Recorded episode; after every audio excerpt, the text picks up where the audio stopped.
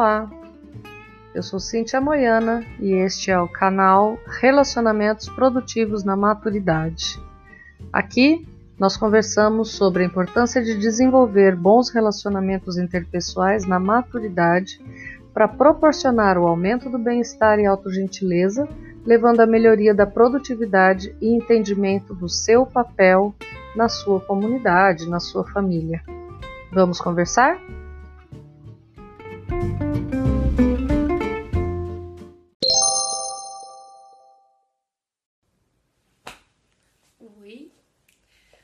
Falei sobre o desentralhar no sentido material da coisa.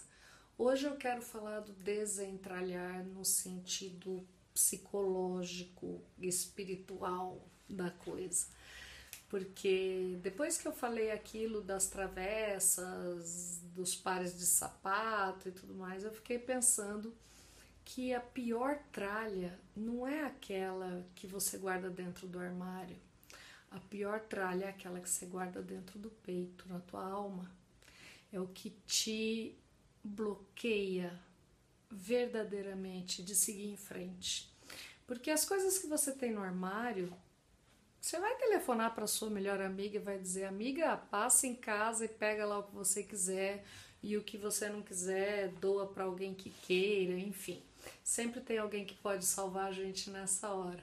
Mas quando a tralha é espiritual, quando a tralha é dentro do coração, essas são difíceis. E eu categorizo é, em dois níveis, eu acho que são duas tralhas que são as piores de todas. São o medo e a culpa. E dentre esses dois, é, eu acho que o a culpa é pior, porque o medo te paralisa. O medo é aquela força que vem e, e tudo você questiona e tudo você pensa, ai, vai acontecer isso, vai acontecer aquilo, vai acontecer aquilo outro, e você não tem coragem de seguir adiante. E a culpa te martiriza, sabe? É, a culpa é uma força é, tão brutal que te diminui diante de você mesma. Então você começa a pensar que, que tudo na vida é, é culpa sua.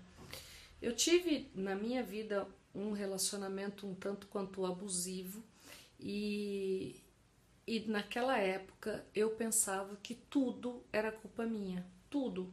Até que eu descobri que não, que não era culpa minha. Enfim, eu acho que a gente tem que, que se olhar com muito amor, com muito carinho, com muito respeito, para ver que você não é culpada pelas opções das outras pessoas. A vida é feita de livre-arbítrio, cada um tem é, as escolhas passíveis é, diante de si. Cada um escolhe o caminho que quer seguir e o caminho que a outra pessoa vai seguir é uma opção dela, na maior grande maior parte das vezes. Então, você, pelo amor de Santa Isildinha, você não é responsável se o seu ex-marido está desempregado. A culpa não é sua. A culpa talvez não seja de ninguém, a responsabilidade é dele, não é sua. Então, se destrale do que não é seu. Arranque o que você não pode resolver, o que você não pode mudar. Já dizia a minha sábia avó: o que não tem remédio, remediado está. Então, tire esse peso da culpa do seu coração. O seu coração é bonito demais para estar tá cheio desse sentimento tão ruinzinho. Se encare de frente, se olhe no espelho e diga uma frase mágica: Eu não tenho nada a ver com isso.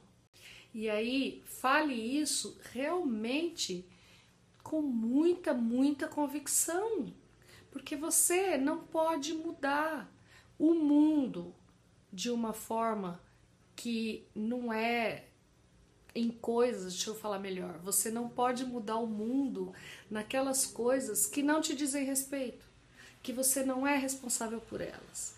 Então, assim, não é, não não tome para si a tralha, o peso, a mochilona que é a culpa. Você não tem culpa. No máximo, no máximo, você é responsável pelos, pelos seus atos, pelo que você constrói. Por isso você é responsável. Então, atenção, atenção. Não vai colocar a culpa nos outros pelas coisas que você escolhe e que não saem lá muito bem. Assuma e segue adiante. Sempre tem tempo para gente consertar as coisas pelas quais nós somos responsáveis. Isso é uma dádiva, é um presente. Tá bom? Esse é o recado de hoje. Curta, compartilha, inscreve no canal, essas coisas todas que todo mundo fala.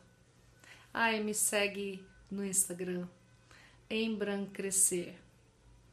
É o ato de crescer enquanto o cabelo teima em embranquecer, tá bom? Beijo, te vejo lá.